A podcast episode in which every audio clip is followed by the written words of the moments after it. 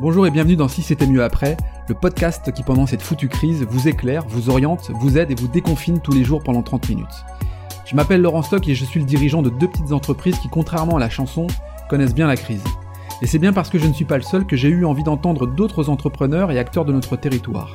Comment gèrent-ils la crise? Quel management opèrent-ils Quelles initiatives ont-ils lancées? Et comment ils ambitionnent l'après? Tout ça, j'ai envie de vous le partager. Demain ne sera vraisemblablement plus comme hier, et finalement, si c'était mieux après. Ah, bonjour à toutes et à tous et bienvenue sur le podcast Si c'était mieux après. Aujourd'hui, euh, j'ai la joie d'accueillir euh, Nicolas Lounis. Euh, bonjour Nicolas. Bonjour Laurent. Comment vas-tu? Bah écoute, bien et toi? Ça va, ça va. Euh, je suis nourri de tous ces témoignages, donc euh, ça me ça me redonne euh, ça me redonne la pêche. je te propose de te présenter, Nicolas, toi qui es un entrepreneur récidiviste ou alors multicasquette, c'est au choix. Oui, bah écoute, d'abord Laurent, je tenais à te remercier pour cette initiative qui effectivement arrive très opportunément. Je trouve que c'est important qu'on puisse aussi sortir le nez euh, la surface de cette eau euh, tumultueuse et puis qu'on puisse euh, bah, partager nos réflexions, bien sûr nos difficultés, mais, mais aussi nos, réflexions. Je suis, persuadé qu'on est, qu'on est nombreux à réfléchir à, à ce qui va se passer après et sur la façon de rebondir. Et en tout cas, moi, je suis ravi de participer à cette initiative et encore, encore merci à toi. Bah, également, et ça me fait, ça me va droit au cœur. Merci à toi. Alors, qu'est-ce que tu fais? Bah, écoute, moi, je suis euh, oui, multi-entrepreneur. Euh, j'ai euh, la chance euh, d'avoir créé avec Franck Dumery le groupe Altera, qui est un, groupe de cabinets conseils en stratégie, en, en organisation et en transformation des entreprises. Donc on, on travaille aujourd'hui avec plus d'une centaine de consultants, essentiellement sur la région Hauts-de-France, mais aussi sur la région parisienne. Et, et on accompagne toutes les entreprises qui sont en transformation, euh, en transformation digitale, mais pas seulement. Euh, et donc effectivement, on est on est au cœur des des projets euh, qui, qui, qui, contribuent à pérenniser et à développer et à transformer les entreprises. Tiens, euh, je, je m'arrête euh, juste là-dessus. On évoquera après les, autres euh, entreprises que tu, développes. Quand on parle de transformation digitale, est-ce que tu est-ce que as peut-être une définition à, nous donner que toi tu, empruntes très volontiers auprès de tes clients? Il se trouve qu'aujourd'hui, on, on, parle de transformation digitale depuis maintenant deux ou trois ans.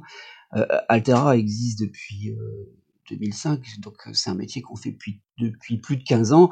À l'époque, on n'appelait pas ça transformation digitale, mais on n'en faisait pas moins, c'est-à-dire que euh, notre métier, son enjeu, c'était vraiment, et c'est toujours le cas aujourd'hui, d'accompagner euh, les directions fonctionnelles de, des entreprises que sont nos clients pour les aider à s'approprier l'opportunité que représente l'outil informatique, la technologie pour euh, alors soit euh, surperformer euh, dans le cadre de leur processus, ou mmh alors de réimplémenter complètement le processus, voire de repenser la création de valeur avec euh, cette initiative technologique ou euh, de système d'information. C'est une définition très très claire. Je te remercie. Je t'ai coupé un petit peu là sur ton sur ta lancée concernant tes, tes, tes différentes aventures entrepreneuriales. Donc ça c'est pour le groupe Altera, euh, du conseil, de l'accompagnement, de, de direction euh, opérationnelle. Et puis tu as une autre entreprise. Oui, alors je, je fais partie aussi d'aventure d'une startup qui s'appelle l'effervescence des marques qu'on a co-créé avec euh, Delphine Révillon euh, il y a maintenant euh, quatre ans et dont l'enjeu c'est de faire du champagne sur mesure à destination des marques de luxe et des marques premium.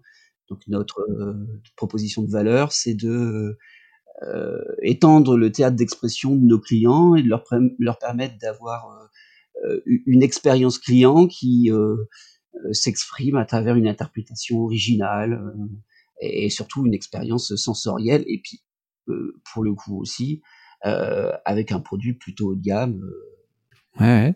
Et alors donc une start-up dans une période comme celle-ci, là, on, on, se la prend tous de pleine de pleine face cette, cette crise sanitaire et économique. comment comment comment ça se déroule pour une start-up comme la tienne? Alors pour le coup, c'est des exercices très différents, hein, heu, le groupe Altera, heu, ça fait, heu, 12 000 000 € de chiffre d'affaires annuel. Aujourd'hui, on a une solidité, qui qui enfin, en tout cas, Oui. ne me fait pas imaginer que la pérennité de l'entreprise est en difficulté, encore que si la crise devait durer des mois et des mois, il faut savoir faire preuve d'humilité et je pense que, heu, il faut être vigilant. Heu, maintenant pour l'effervescence des marques, heu, qui est une start-up où on est 2, hein, très concrètement à travailler, dedans, plus un chef de cave, mais qui qui qui a qui intervient épisodique épis épisodiquement. Épisodiquement, c'est pas facile à dire, hein. Là, bah oui, là, oui, la pérennité de l'entreprise est clairement en jeu. Clairement Et en ouais. jeu, surtout que, bah, nous, on a, heu, en plus dans cette structure notre propre marque de champagne qui s'appelle Delphine Mmh. Qui sur les plus belles tables gastronomiques de la région et des alentours, hein, heu et aujourd'hui, bah, tout ce secteur d'activité, il est, heu, fermé, enfin légalement fermé et donc bah, là pour le coup, on n'a plus un seul client qui travaille, et tout un tas de commandes évidemment qui qui qui sont stoppées net, heu heu et oui, là c'est compliqué. Là c'est compliqué et et heu, une start-up qui qui qui vit souvent dans une période, heu, à rentabilité négative en attendant d'atteindre sa taille critique, Ouais. bah, non seulement elle reste à rentabilité négative, mais en plus elle est pas près d'atteindre sa taille critique. Donc heu, oui, c'est c'est c'est c'est compliqué. Bon après après dans une start-up, on est, aussi agile, donc on essaie de rebondir et puis j'aurai l'occasion certainement de de parler de notre initiative, heu, tout à l'heure. Ouais, OK, on y on y viendra après effectivement. Et puis tu me parlais, heu, également en en préparant ce podcast, un minimum, c'était effectivement un un projet en cours, mais fou, qui finalement, heu, lui aussi était, mis un peu en stand-by. Tu tu veux en parler un petit peu de ce projet? Oui, alors effectivement, je je me réinvente moi-même, hein, heu, aujourd'hui je je repartais sur une nouvelle aventure entrepreneuriale, donc heu, très concrètement une une nouvelle start-up que je m'apprêtais à lancer, heu, que je m'apprêtais à pitcher, à à à lancer de mes levées de fonds, enfin en tout cas de de de tenter de les faire. Et bah, là là là pour le coup, heu, la crise oui, elle, heu, elle gèle instantanément, toute initiative, elle reporte à plus tard, le le le la réalisation, heu, Ouais. d'un projet et et et et puis, bah, là effectivement là alors, heu, l'avantage par rapport à la start-up, c'est qu'on n'est pas dans un un un engagement de moyens qui, heu, impute un un compte d'exploitation puisque l'entreprise Mmh. n'existe pas. Ouais. Maintenant, on le sait, sur un certain nombre de nouvelles initiatives, le le temps est un facteur important parce que la bonne idée que personne n'a eue, tant que personne ne l'a eue, bah, elle peut permettre de créer une aventure heureuse, mais le temps qui passe, heu, bah, là pour le coup, il peut permettre à quelqu'un d'autre, heu, d'arriver avant, heu, sur le marché et là là là ça arrête totalement l'aventure. Nicolas, c'est, dans ce contexte-là toujours, quelles sont les initiatives là du moment? On s'est retrouvés, heu, je dirais comme tout le monde dans une, situation où, bah, l'organisation normale de l'entreprise est pas est pas prévue pour, absorber, une perte d'activité, heu, d'une telle ampleur et et à une telle vitesse. Donc heu, bah, heu, comme tout le monde, on a on a essayé de travailler sur un plan de trésorerie, hein. Je pense que c'est important aujourd'hui, d'être consacré sur cet exercice-là Mmh. qui, est est est probablement, l'exercice le plus subtil dans cette période de crise. Heu, alors, comme tout le monde, bah, on a été attentifs aux aux aux initiatives qui ont été prises par, heu, par nos gouvernants, par nos politiques, par nos territoires, Ouais, ouais. Mh. heu heu et bah, dans un modèle économique où 80 ou 90 de de du chiffre d'affaires, représente la masse salariale, bah, on imagine bien que, le chômage partiel pour nous, il est vital pour que l'activité puisse, se pérenniser et donc heu heu, bah, on a activé ces ces mécanismes comme celui de l'étalement des charges, de la suspension des remboursements des prêts, Mmh. heu, au moins pour ce qu'on appelle le principal puisque les intérêts, continuent à être dus. Voilà tous les tous ces ces éléments qui sont pas forcément originaux, mais qui, qui sont importants et que qu'on pilote, au jour le jour, hein. On a nous, on fait un rapprochement bancaire, tous les jours, voire toutes les demi-journées pour Ouais. s'assurer effectivement que cet, heu, cet, élément, passera le le cut, de la période de confinement. Et puis, ce qu'il en ressort, oui. Ouais, je, non, je, je, complète, je, je commande ce que tu disais, mais ce, ce qu'il en ressort, ce que j'entends, c'est que les, visiblement, les, les, banques jouent le jeu euh, et que les, les, les rapports sont, euh, sont assez, euh, assez simples, assez efficaces et assez rapides. Alors, je sais pas si tu peux le, le témoigner, le confirmer, le valider, j'en sais rien, mais euh, paraît-il que dans cette période-là, ça va, quoi. Ça, il y, a une vraie écoute et une vraie réactivité. Tu confirmes ou pas? Moi, je confirme. Enfin, ouais, c'est un petit mois ça. Non, non, non, non, non, non. Je, non, je, suis, je suis affirmatif. On a, enfin, on n'a pas eu de difficulté pour euh, appliquer tous ces processus qui sont pas des processus habituels. Et, euh, ouais, tu m'étonnes. Et, et puis on a eu plutôt euh, de la facilité à contacter nos interlocuteurs bancaires. Euh, mmh. Alors chez nous, BPI euh, tient une place importante. Euh, clair. Dans les encours de prêt notamment. et là, bon, on a eu j'allais dire comme d'habitude toute la réactivité et la puissance euh, de mmh. BPI c'est vraiment un outil euh, incroyable qu'on a en France euh, cette banque publique d'investissement qui qui répond vraiment aux enjeux de l'entreprise enfin moi je mmh. je peux le témoigner sur la durée et puis on a des, des partenaires bancaires qui, qui, qui, qui sont à la fois fidèles et, et puis présents donc non non oui je, je confirme tout à fait ok Ok. Donc ça, c'est les initiatives. Ouais, je t'en prie. Et puis euh, sur, sur, le sujet bancaire, euh, euh, enfin nous, on n'a pas hésité non plus à solliciter nos partenaires pour leur demander des détails sur l'opportunité de rouvrir une nouvelle ligne de crédit, si jamais effectivement la trésorerie de l'entreprise venait à être en difficulté. Donc on a construit avec eux différents scénarios où on a regardé comment pourrait être exposée notre trésorerie et quels seraient donc nos besoins en trésorerie euh, dans les semaines et mois à venir et comment effectivement il pourrait y répondre. Relation avec, euh, avec partenaire restaurateur. Ok. Et euh, ok, bah, très très bien. Bah, quand je te parlais d'initiatives, finalement, je parlais euh, également des initiatives prises à l'égard de, ton environnement, du personnel soignant. J'étais avec Florent Laden qui a pris des initiatives pour vendre des paniers. Alors c'est une double initiative, euh, vendre des paniers euh, de légumes qui en plus de ça est ensuite euh, travaillé, transformé pour apporter ça au personnel soignant. la Voix du Nord qui elle aussi a pris des initiatives auprès de, du personnel soignant, des entreprises, de ses lecteurs. Toi dans ce cadre-là, est-ce que tu entames quelque chose ou, ou, tu, tu, tu te mets à disposition? Qu'est-ce que tu, est-ce que tu fais quelque chose? Alors, on s'est posé la question. Et on a été euh, finalement assez attentif à toutes ces initiatives euh, qui reposaient sur le fait que euh, même si l'activité s'arrêtait, les ressources, les talents, les disponibilités, elles étaient là, elles étaient prêtes à être utilisées et finalement autant qu'elles servent et puis qu'elles contribuent à aider nos soignants ou en tout cas l'effort national dans ce, dans ce moment particulier. Ouais.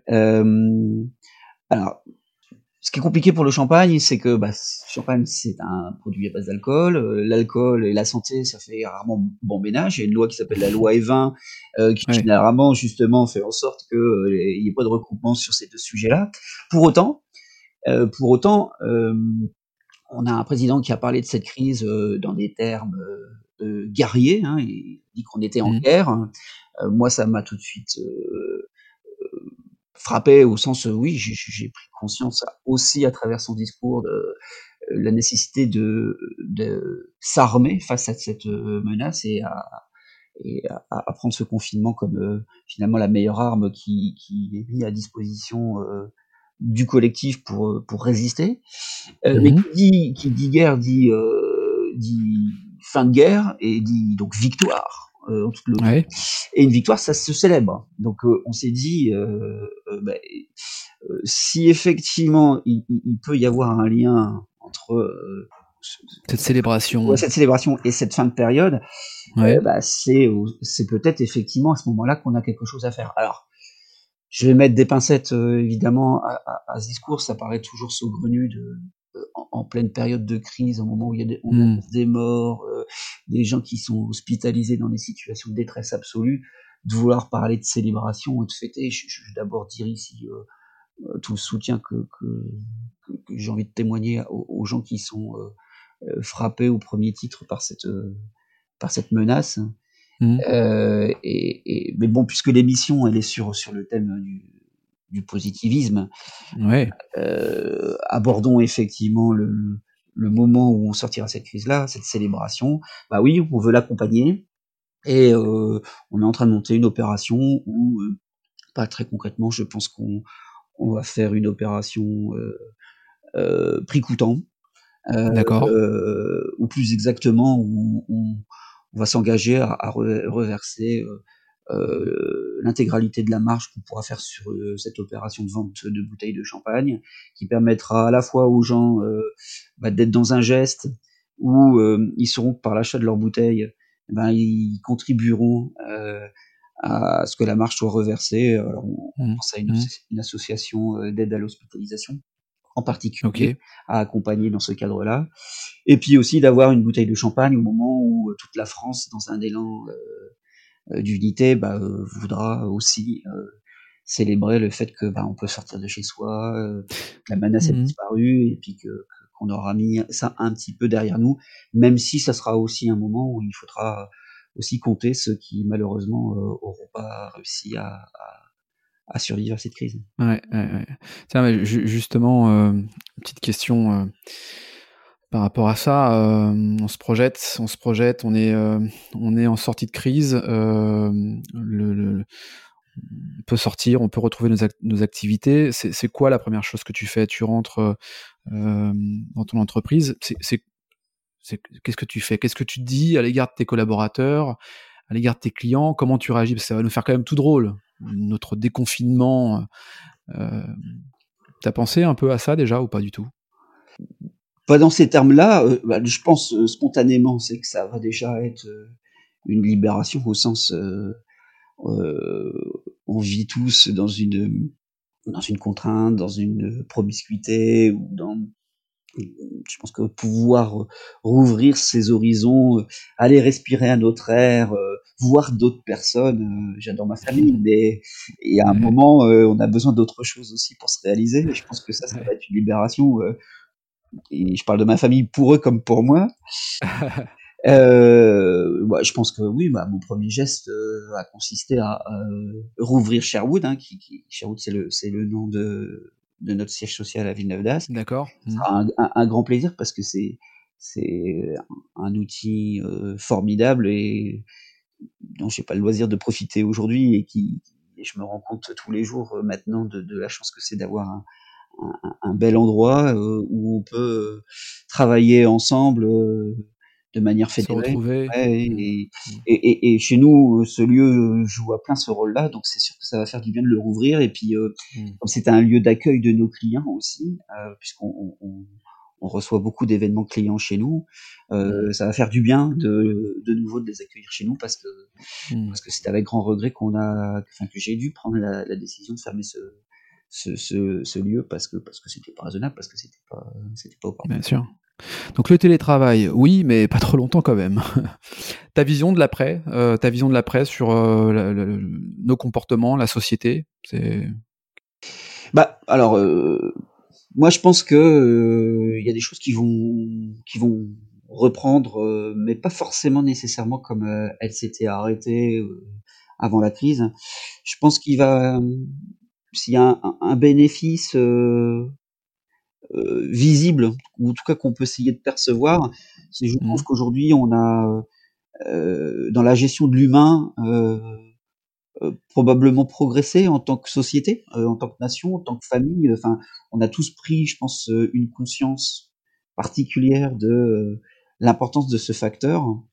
Euh, parce que bah parce que à chaque fois qu'une une menace euh, s'impose à une communauté, bah mécaniquement ça la fédère. Hein.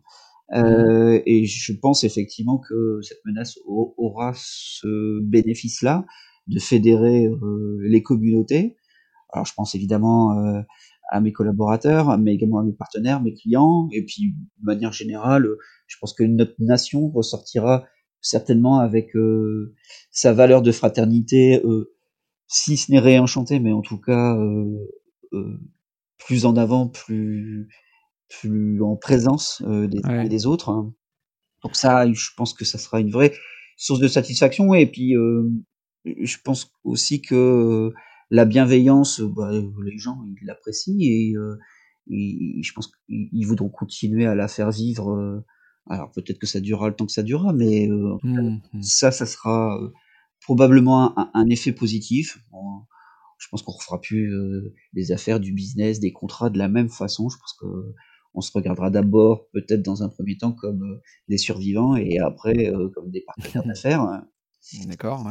Après, après, je pense que ça va, il va y avoir une vraie prise de conscience sur la nécessité de progresser dans la dimension environnementale, même si les entreprises ont la, RSE au cœur de leur discours ou de leur contenu. Bah, cette crise sanitaire rappelle, l'urgence de prendre en, charge la condition environnementale et euh, je pense que ça va être un coup de boost. Euh, je pense qu'évidemment euh, euh, l'hôpital français il va probablement bénéficier de davantage de moyens dans les années à venir et, et, et, tant mieux. Enfin, je veux dire. Et tant mieux, bien sûr, tant mieux. mais au-delà de, de, de l'aspect sanitaire, je pense que tout entre guillemets le, le secteur envi environnemental va probablement avoir un essor qu'il aurait peut-être pas eu sans cette crise-là. Après, on peut aussi imaginer qu'il va y avoir aussi beaucoup de relocalisation. Euh, D'abord parce que quand ce sont les Chinois qui ont été touchés et pas nous, bah, on a quand même souffert euh, dans différentes industries d'avoir euh, euh, des matières premières, des pièces détachées euh, dont le stock euh, s'amenuisait ou pire qui, qui était en rupture. Donc, mmh stratégiquement, je pense qu'il y a des, des, des, activités qui vont penser à relocaliser leur sourcing. Et puis après, bah après il y a des, activités qui sont des activités pour le coup régaliennes. Enfin, aujourd'hui, comme beaucoup de Français, je, je, pose des questions sur le fait que on, on, ait pu imaginer que la production de masques euh, puisse être délocalisée en Chine et que euh, on ait perdu euh, notre, notre, autosuffisance sur un élément de survie. Donc, je pense que ces activités-là, comme d'autres, vont probablement avoir un, un, environnement plus bénéfique pour se redévelopper. Mmh et puis, et puis de manière générale, je pense que on, la France est une est une nation depuis euh, depuis quelques mois, depuis quelques années d'innovation. Euh, et cette crise euh, le montre aussi euh, euh, qu'en France on a des idées et puis qu'on est capable de d'être agile et puis de, répondre finalement assez rapidement aux, difficultés, aux contextes, enfin en tout cas ce qu'on nous propose pour pouvoir proposer euh, de, nouvelles façons de penser, de nouvelles organisations, euh, de nouvelles offres, de nouveaux produits. Euh, et quand je vois aujourd'hui les, les startups mobilisées pour faire des applications, pour tracer le coronavirus, enfin, là encore, je, je trouve que ça va vite. Ouais. Ça va très très vite. Hmm. et, La réactivité est, là, quoi. Complètement, complètement. Et, et, et ça me fait penser, et, tu, tu vas comprendre, euh, euh, puisque tu as partagé cette expérience avec moi, c'est que euh, cet été, je suis allé en Israël, et tu fais partie du voyage aussi, et, et, ça me fait penser à ces nations qui vivent avec des menaces permanentes à côté d'eux, à côté d'elles. Ouais. Mmh. Mmh. je pense à la Corée du Sud, je pense aux pays baltes, celles qui, qui, qui, ont un grand danger à leurs frontières. Hein le point commun de toutes ces, de ces nations, c'est qu'elles ont une population qui est euh, particulièrement euh, dans l'innovation, dans l'engagement, dans, la, dans le, le travailler ensemble et, et, et, et il, est étonnant, oui, et il est étonnant de voir effectivement le dynamisme euh, économique, euh, d'innovation scientifique, technologique qu'il peut y avoir dans ces pays-là. Et, alors, je ne souhaite pas évidemment à la France d'avoir un ennemi à ses frontières, mais finalement, ce, coronavirus est un ennemi commun qui peut-être effectivement peut réveiller encore plus l'innovation en France. Bien, bon. Écoute, euh, c'est très, c'est très complet et euh, j'aime bien ta dernière analyse là sur effectivement l'ennemi, euh, l'ennemi commun qui nous amène à, devoir être encore plus créatif et je crois qu'on l'est vraiment. Il y a, pas mal d'initiatives, il y a, une vraie réactivité Et c'est en ça où on ne soupçonne pas la manière dont, on peut, dont on peut se défendre face à un, ennemi invisible. Je, te laisse, je te laisse conclure très rapidement avec deux, trois mots, Nicolas, et puis on, on, arrivera au terme de ce, de ce podcast. Oui, bah écoute, pour, pour finir, euh, l'image que, euh, à laquelle je, je voudrais terminer ce, ce, ce podcast dédié effectivement à, à, la lumière au bout du tunnel. Moi, j'aime bien, j'aime bien. Euh, je parle pas de lumière au bout du tunnel. Moi, je, je parle de nouvelles lignes de départ. Euh, J'aime bien euh, me dire que finalement cette crise, euh, elle a sonné la fin d'une course et le démarrage d'une nouvelle où tout le monde euh, est réaligné sur la même ligne de départ. Et finalement, ça va permettre euh, à, celles et ceux qui, avaient du retard dans la course précédente bah, de, de, de, repartir avec moins de retard et, du coup de créer un nouveau contexte euh, où tout est possible, un, peu comme un Eldorado à conquérir. Hein. Ce qui est sûr, c'est que pour les entreprises, bah, les parts de marché, elles sont redistribuées. Euh, et dans ce contexte-là, d'avoir à les conquérir et pas à les perdre, à mon sens, bah, constitue une note très positive et, je voudrais effectivement nous laisser sur cette réflexion. Bon.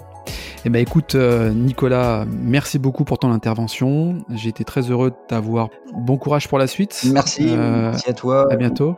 Et puis bon courage à tous. Merci à toutes et à tous d'avoir suivi ce nouveau numéro de Si c'était mieux après. On se retrouve dès demain pour un, pour un nouvel épisode. D'ici là, prenez soin de vous et je vous embrasse. À très bientôt.